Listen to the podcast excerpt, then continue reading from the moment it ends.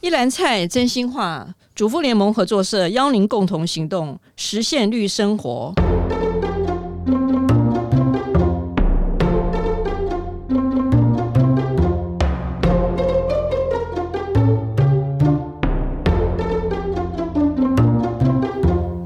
你好，我好，共好。我是合作瞭望台单元主持人邦文。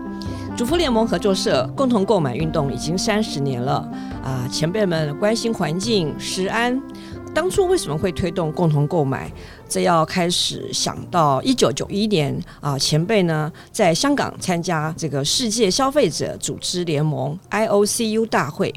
在那个大会呢认识了日本生活俱乐部。开启了主妇联盟合作社的消费者运动之路。之后呢，啊，我们合作社的前辈也很多次到日本取经。那日本生活俱乐部也数度的哈、派员来台分享经验。那么，透过生活俱乐部的联合会的牵线，我们认识了韩国的民友会，也就是现在的这个啊幸福中心生协。那我们最近合作社呢，啊，就参加在日本的这个亚细亚姐妹会议。那我们今天就邀请我。我们的理事主席彭桂芝来谈一谈哦，这次的交流经验。桂芝好，大家好，我是理事主席桂芝。哎，桂芝这一次哈去这个姐妹会哈，呃，日本、韩国啊，还有就是我们当初为什么会有这样子一个啊定期交流呢？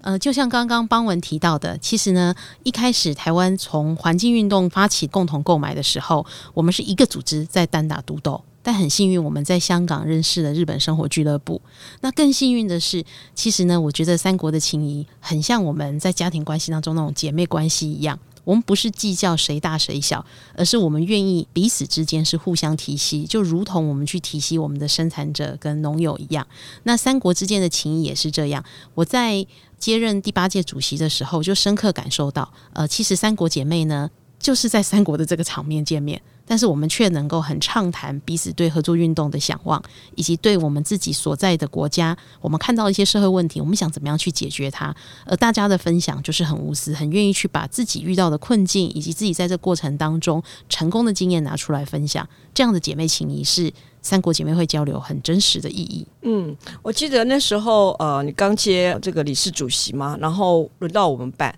然后碰到这个疫情，所以我们就用线上，对不对？对，没错。然后我那时候还负责一个主题，这大概是对三国姐妹会来讲话，也是一个很新的经验。然后去年的话，在韩国。好，那今年话，我的感觉是日本主办很用心之外，好像是有点扩大办理嘛。我们也参加了这个论坛之外，去一些地方参访。那是不是请桂枝再跟我们多说一点？好，那三国姐妹会呢，因为发展到明年就满二十五年了。那前面几年呢，我们的前辈们真的很认真，每年都是很认真在办论坛讨论题目，从这一个飞机改、反战、和平，然后呢，社区营造。以及这一个对于原子能，就是核能的发展，我们怎么样让能源转型？这些议题，前辈们呢，再硬的都有办法可以谈。那谈了很多年以后，也重新在想说，怎么样让这个交流跟情谊的连接可以互相联动。所以后来在前几年就变成说是一年是交流的形式，比较轻松。好，大家去到这个各自的国家，可以认识各自国家合作社跟周边联动的关系。那一年是比较正式的论坛。那刚刚邦文提到的这一次在日本办理的，它就是论坛，然后它的主题锁定在说，我们怎么样再去驱动我们所在国家的社会的人民对于合作社有一个想望，愿意去投入合作社的经营。那另外呢，也深深知道说。既然是合作社，所以我们需要跟更多人合作。所以它有一个蛮重要的主题，也是邦文分享的伙伴关系。好，那另外一个主题呢，就是聊到说，诶，在我们各自关注的这一个粮食安全相关的部分，我们怎么样共同借由我们的共同购买行动，可以提升粮食自给率？所以这一次其实日本在这三个主题上面就设计得很好。那同时呢，也很难得，因为就像邦文说，我们第八届刚接任的那一年，刚好遇到疫情，所以我们其实是线上见面。好，那日本姐妹很想跟我们分享过去几年来，他们怎么样借由以合作社出发，去扣连周边的这个非营利组织跟协会，去满足在地的需要，不管是建置老人院啊，或者是鼓励女性再度就业啊，或者是说呢，他周边的这些社区组织他怎么运营？所以我们这次算很特别，又办了论坛，又做了交流。所以非常的盛大。对，我们一起来那个复习一下好了，没问题。好，第一天论坛嘛，然后他其实上午是有做线上同步的，这个也是三国姐妹交流第一次尝试，对。然后下午就分两个场次。我印象很深刻是，呃，韩国，韩国他们报告的时候就很清楚告诉大家说，我们现在过得不好。我们现在是呃几乎快要赔钱赤字的。我那时候是有点 shock，因为我就觉得很多事情，我们提到一些不好的事情的时候，我们都是关起来。他们竟然在那个场合，就在简报行第二章就马上说他们的人员掉了，然后他们的营业状况不好。我我觉得这个对我来说是蛮 shock 的，就是印象深刻。那不晓得你是不是也有这样的感受？我就觉得像邦文讲的，因为已经交流二十五年，所以大家的交流呢，其实不是表面这种客套。那在前期筹备的时候呢，其实彼此都有默契，我们要直接面对我们正在对应的问题。所以三国呢，其实都会很诚恳的去讲，在疫情过后，我们遭遇到就是说社员成长的状况怎么样，以及我们各自的国家，尤其是日本跟台、韩国跟台湾，都会遭遇到零售通路垄断的问题，所以大家都会有。一样合作社的经济，你要跟市面上这种相较比较便宜，或者是它理念被包装过后的这种通路去做竞争。所以，就像帮我们讲的，一开始我们前期沟通的时候，我也会怕怕，好像家丑外扬。好，但是当大家很认真去讨论说，面对呃社员缓降的时候，我们该怎么去对应？我却看到大家如同我们那一天晚上我看那个表演很感动一样。对对对，你还哭？那时候韩国跳那个 Dancing Queen，其实是阿爸的歌嘛，哈。对，它其实是一个非常快乐的歌。然后没想到你竟然哭，你事后是告诉我说你很感动，可不可以再多说一点？到底你是觉得说他们苦中作乐，让你觉得 不是？我我觉得他很像邦文讲的。二十五年来，其实呢，日本跟韩国，他也经历不同的这一个里间事跟职员干部参加，台湾也是一样，我们人可能都轮了个三四轮。好，但是在这过程里面呢，介绍的时候就介绍很特别，因为 Dancing Queen 他在韩国他在跳这首歌的时候，原本是一个很时尚的歌，后来他派不同的这一个年龄层的女性去跳这首歌，跳的也不见得好，好，但是他每一个人展现自我，对，展现自我，很努力在实践他们的生活的感觉。那我觉得日本、韩国、台湾，我们都会有合作社的高潮期跟低潮期，有时候我们好像在高潮，对方在低潮。就如同这一次，韩国他很勇敢，他就说他现在正处于低潮，好，但他依然还在很努力舞着这个合作社的舞步，还有社会运动的舞步。那我想着这样的精神，我就会觉得这是让我很感动，嗯、也是我想在座应该也一样。为什么我们愿意投入合作社的运动，愿意参与这个社员的民主的经营？其实很多时候是我们还想望。那一件事情，我们一起在舞着，嗯、一起在前进的感觉。对，对，其实我们好像刚刚讲太快了。我们论坛完之后，我们第二天其实去做参访，然后第二天晚上就是有点像 farewell party，因为第三天大家准备就是开完评价会议，然后就各奔自己的国家继续努力了。那第二天的参访呢，也是很特殊啦。好，就是说这一次的参访可能也是感谢呃总社秘书处这边跟日本、韩国这边一直做频繁的交流。就是说我们三个国家都面临到高龄化的问题嘛，那本来就就是日本在很多方面都走得比我们快。所以呢，他们一直就是说很愿意跟我们分享他们目前做的事情。我不知道我们听众是不是了解哈？我们现在谈的是日本的生活俱乐部，是他这个合作社、消费合作社的名称。那么在全日本呢，有十五个、十五个消费合作社，跟我们有这个姐妹交流呃生活俱乐部呢，它事实上它的营业额哈只有排名第十名哦，但是。它的分支、它的战所、它的其他下面的组织三十四个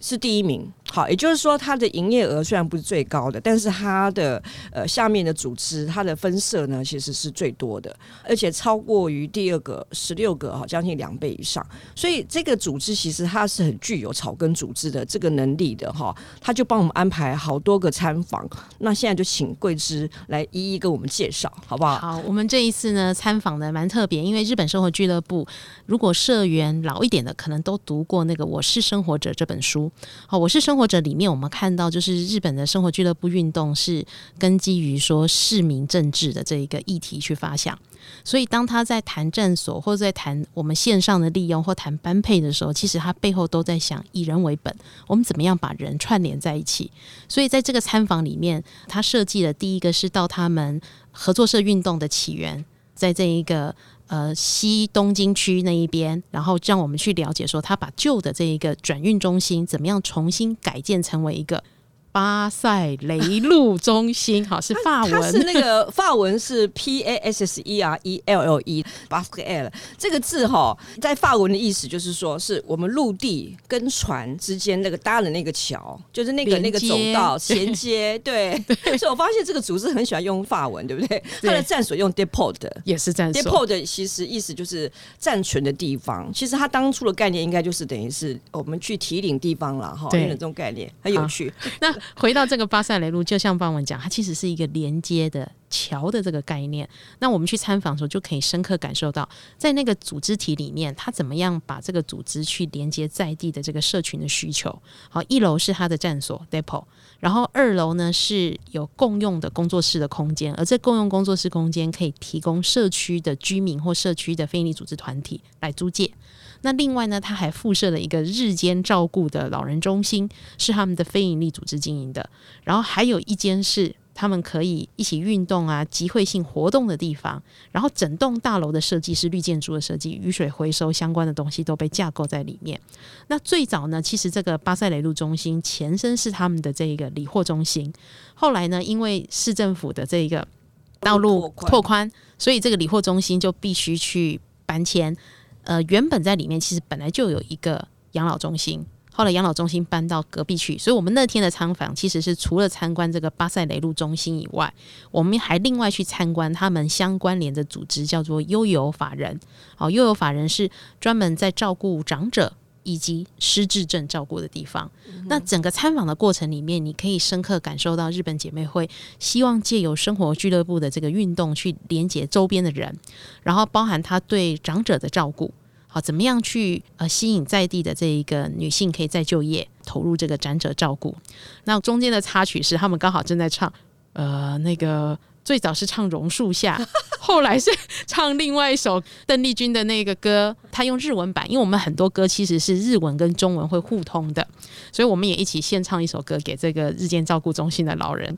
然后呢，原本在这个巴塞雷路中心，后来因为搬迁移到周边十几分钟路程的这个地方，呃，悠游照顾馆它就很特别，它是全部失智症的一个照顾馆，在那个照顾馆里面。如果我们的听众朋友有兴趣，可以上我们绿主张的月刊，有一集在讲照顾十原则。那我们在那个悠游馆里面就可以看得到，说他怎么落实这件事情，怎么样让逐渐会失去生活自理能力的失智症患者，他可以依然到最后一刻都是有尊严的。然后怎么样协助他完成他生活当中日常的一些事情。那其中很感动，有一个一百零三岁，一百零三岁的婆婆。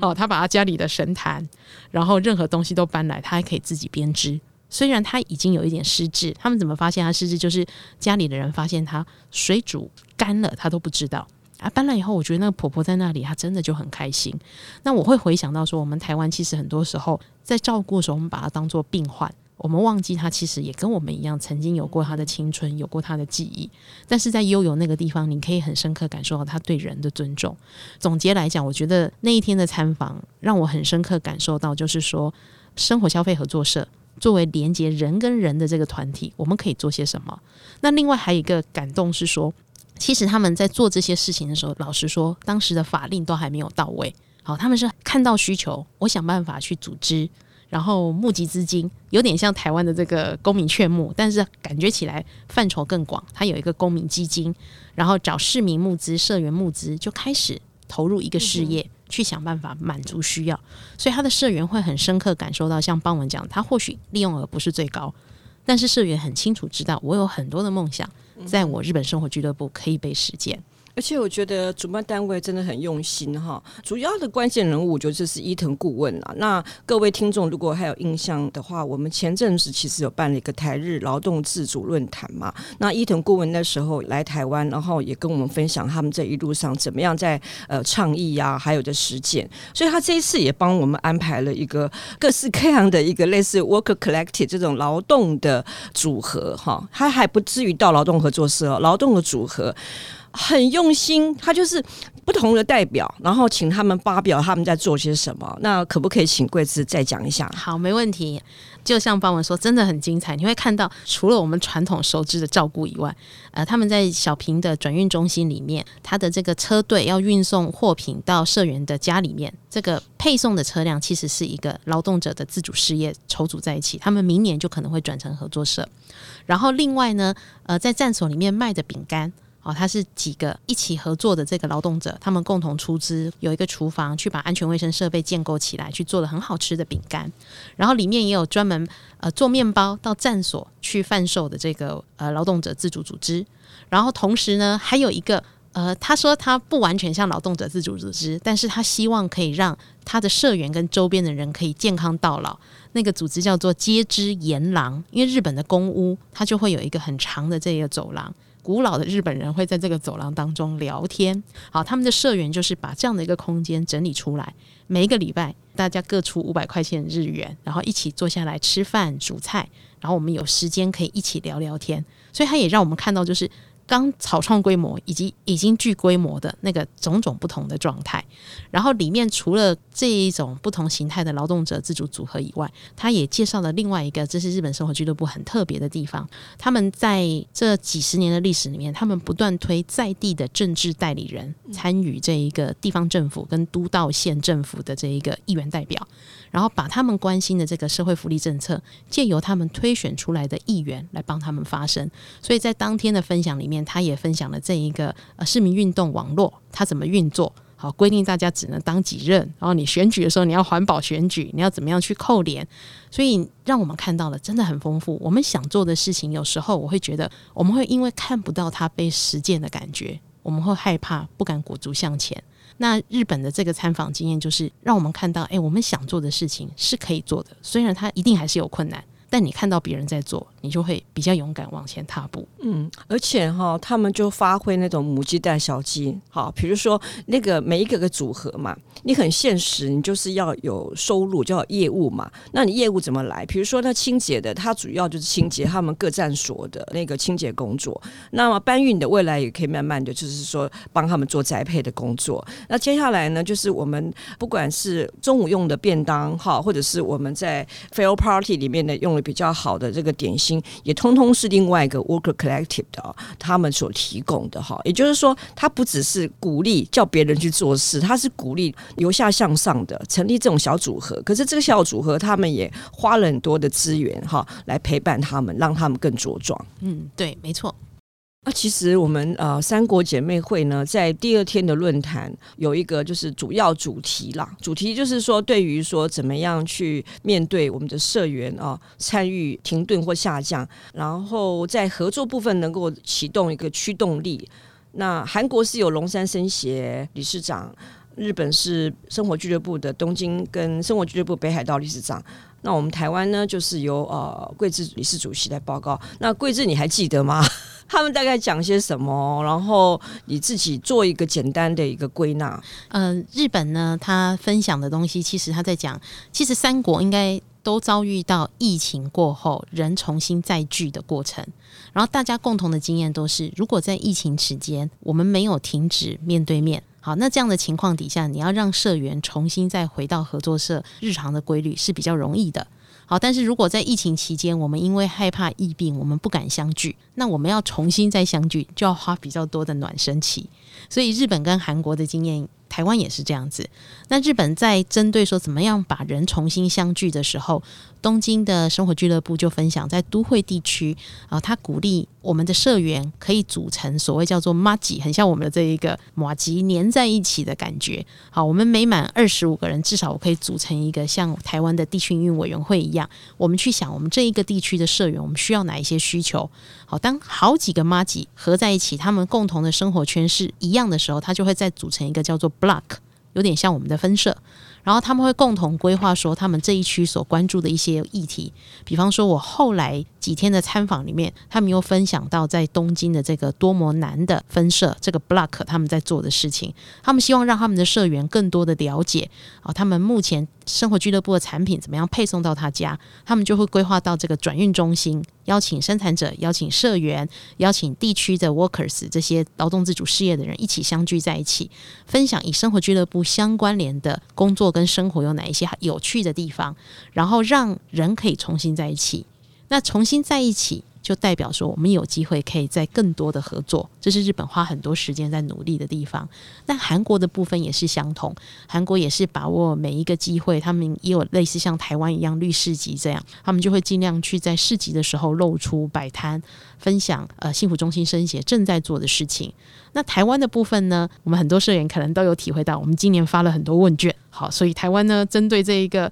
借由问卷了解社员对合作社的软硬体的这个满意度，是我们还蛮关键的一个策略。另外，台湾也会针对，就是说，把每一个季节它有一些议题跟生活面关联的东西，变成一个季节性主题，不管是产品的推荐，或者是呃文章的露出，我们都会朝这个方面去经营。那三国基本上都很努力，让大家重新相聚在一起。这个是拉锯这一个社员的驱动力的部分。嗯哼，像我的话，就是因为我是下午那一场报告人嘛，所以我就呃来补充一下伙伴关系那一场我自己听到的。我印象比较深刻是那个日本哈，他提到伙伴关系的时候，他是提到那个他们在千叶的一个个案哈，也就是说刚刚贵子有提到，就是地区居民哈，他们用那种就是叫做呃街廊的概念，然后可是这个街廊呢，有点融入社区营造社区的一个设计。好，就是说怎么样去组成这个成员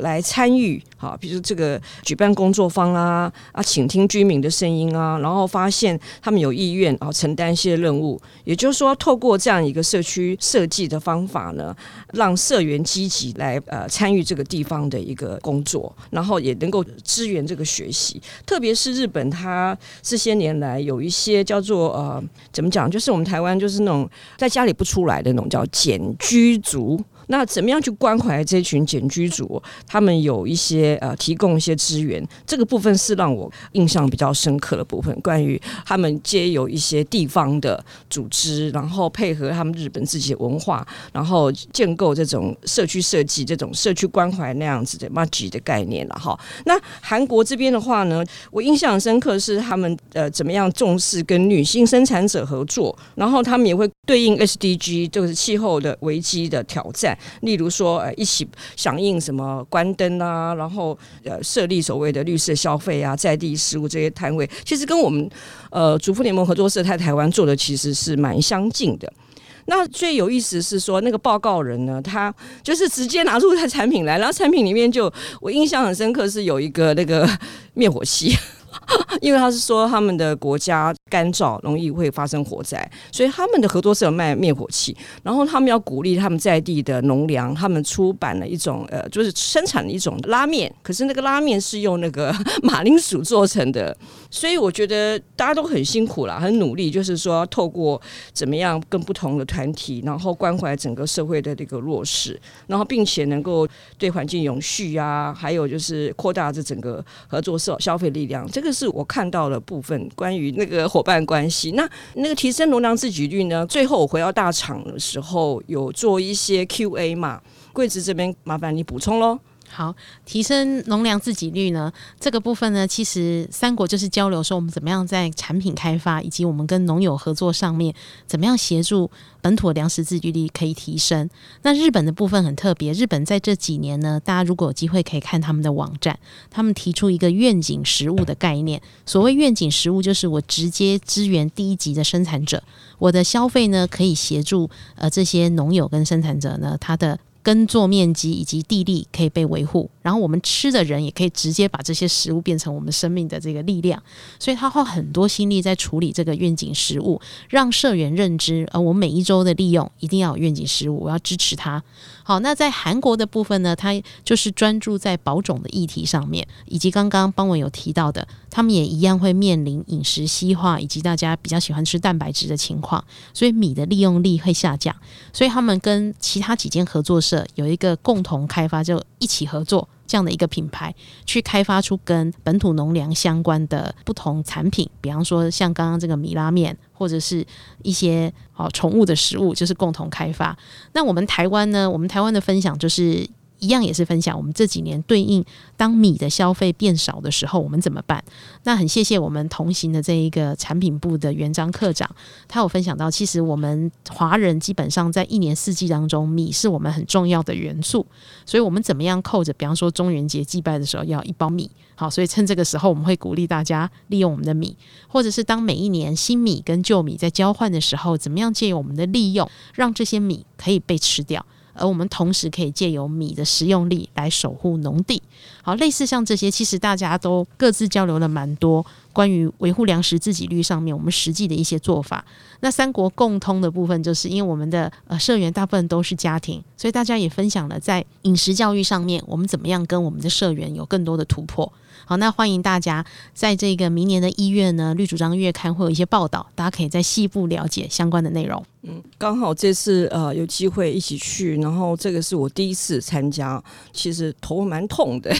因为你想说，哎，回来要写报告，然后你要想说，不能只是看一看呐、啊，哈，到底别人的经验、他现在支持，什么东西我们可以用？可是毕竟。就是说，呃，三国姐妹你就觉得好像有一些姐姐嫁得比较好啊，有些好像家道中落，你就觉得说日本离我们就是跑得很前面啦，哈。然后韩国现在的状态，我们是不是也能够帮得上忙？所以我其实在想说，到底什么是可以应用的？那我那时候是想到，就是说，因为他们很用心呐、啊，我们在用餐的时候，他旁边都会安插一位。就志工，好，然后这个志工怎么来的？就是他在网站里面呢，他就会说，哦，我们几月几号有日本、韩国的姐妹会要来，我们需要招募。懂韩文、懂中文的志工来，所以他们的角色就穿插坐在我们旁边，然后就跟我们用他们就学会的这个中文跟我们做对话。这件事情是我让我想到是门槛不高的，我们可以马上就可以学到的。好，就是说以后这样子的活动，我们应该要想办法让我们的社员能够了解，然后让他们有机会来参与。比如说像这样，哎，你懂日文、韩文的，我们就招募这些志工了。这个是我想到的，所以哎，可以立即。学到的。那我自己这一次参访，我觉得他让我很深刻感受到，不是任何事情你都要等到有法令定下来以后，你才能够启动。那为什么对这件事情特别有感觉？因为主妇联盟合作社的社员也都逐渐进入高龄化。其实我们关于长者照顾以及多元。层次的年龄层照顾，我们谈了很多年，然后我们大部分都停留在学习的阶段。那我相信，在听节目的社员，搞不好有些人都上过我们的生活保健室、长照关怀员等等相关的课程。好，这个课程其实在合作社内部一直都有，但我们过往其实要跨出让它转变成事业或者是小型的实验，我们却会局限于说，嗯，我的法规好像还没有架好，所以我没办法做这件事情，或者是我希望这件事情是由总社来发动，我再来配合。那在日本的案例里面，你会发现，其实他呃所谓联合会的角色。以及他社员的这个实践力是很活泼的。当他们看到呃我们有一个共同照顾中心需求的时候，总会的角色是去研究我怎么样利用现在政府有的政策工具，比方说我发展的这个公民劝募的系统，来协助筹措这个基金。那当然，我们都知道这个基金大部分来源都还是他们的社员捐款比较多，但是至少他先踏出第一步。那另外呢，他卸任的李监事对于社员的这些梦想，他们很勇敢。就会踏进去协助实践这件事情，而这些事情呢，它的母体、它的总会会借由他们的共同购买的采购量，来让它在业务上面可以被支持，可以好好的长好。所以回归到之前在看西班牙的孟德拉贡合作社的这个案例，大家都共同提到，虽然良好的法规架构对于合作社的发展或满足社员生活的需要是很重要的。但不是每件事情都要等到法规立好以后，我们才能够做。所以他打开了我另外一个境界，觉得我们应该要勇敢往前去跨步。那也要想办法去扶持我们长出来的姐姐妹妹们。嗯，我觉得这个是一个很好的一个想法。好，然后接下来呢，我们就是会有一些分享会嘛。哈，那陆续在呃立主张也会有一些文章的一个报道。那我想说，在这一次我们有机会去参访站所。有没有哪一项的产品让你印象很深刻的？觉得我们将来也可以开发的？哦，好，这个蛮有兴趣的产品很多。好，日本也补充一下，日本的利用形态是这样：日本百分之九十二都是各配跟班配，百分之八是站所，所以它站所全国其实只有几十间而已，不像台湾，台湾是九十二趴是站所。剩下的八趴是班克配。好，那利用形态不同，但是他们一样都会对应到社会状态的变动。日本愿意从这个原型食物开始烹煮一餐的人越来越少，而且也会不知道怎么搭配。所以日本生活俱乐部不管是在班克配或者是在战所，他都努力推一个产品叫做 Bio Sport，英文叫做那个 Bio 多元，然后 Support，好，我支持你可以很快的煮完一餐。好，他的会长顾问就跟我说过。哎呀，煮菜很简单，我只要十分钟把所有东西丢进去，我就可以煮出一道菜了。好，我看完那个，我觉得很感动，因为它让这一个主食的门槛变低，而且我可以用安心的食材来烹煮我的一餐。那在战所，我看到这个产品，我就觉得好希望在我们的战所或在我们的班克配的体系，我们可以试着。让我们的社员进入主食的门槛可以比较降低一点，好，这是我很深的感动啊。另外，我自己很希望就是说，在我们的架上也可以像日本姐妹一样多一点米食产品。好，他们可能因为加工技术比较成熟，所以他们的不管是米麸、选米麸，或者是这一个米马吉，它可以用一个比较好的加工技术，不需要冷藏，就可以让社员很容易取得。所以，他跟我们一样，始终没有把米。这个元素在他的站所拿掉，米还是占了他一个很重要的一个货架。那我觉得在台湾，我也会希望吃米的这一个文化，或者是米连结的加工品，有机会在我们站所当中更多元、更丰富。嗯，因为我觉得现在面临外在的挑战真的是很多啦。像日本，它会产生生活消费合作社，跟我们台湾其实是不太一样的。日本是因为第二次大战之后物资匮乏。他们有点就是类似那种共同购买，然后能够买到平价的这个物价。那我们主妇联盟其实是从环境保护基金会生出来的嘛。其实我们是对于土地的这个关怀跟爱，所以我们是强调了这个食材它是不是对环境友善，这个是其实是差别的。那韩国那边就跟一些社会运动也有些关系，所以他们提到友爱经济学哈，所以有些是一样的，又有些不一样的。好，那接下来呢，我们要去思考，就是说，任何的组织啦，定定策略是重要的。你策略有了之后的决策，才能够真的是对我们组织发展是有效的。比如说，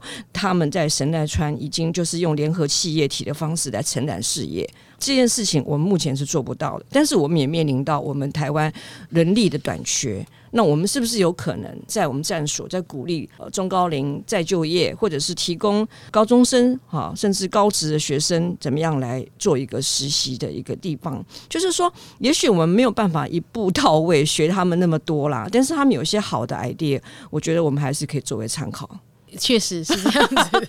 好，好，那我帮忙补一下背景资料哈。日本生活俱乐部的社员经常性在利用的是四十五万人。所以它相当于我们的社员数八万多，它是我们的五到六倍大。如果用有效社员来用的话，是我们的十一倍大。所以呢，它这个整个事业体确实像邦文讲的，没有办法去完全 copy 的。好，因为它毕竟发展了数十年的历史，但是他有很多的精神，其实很值得我们去学习，让我们了解说，诶，永远都不嫌晚，我们其实是可以好好往前走的。那最后一个问题是一定要问啦，但是会给你一些压力哈，因为明年轮到我们来主办哦哈。现在有没有一些想法、初步想法？那个主题，因为明年又刚好碰到我们三国就是姐妹会第二十五年，所以可以先透露一点吗？啊，刚好扣着这个二十五年，走过四分之一个世纪，所以我们明年预备的主题就是传承。好，那也很幸运。刚好二十五年的这一个庆祝会在我们台湾身上，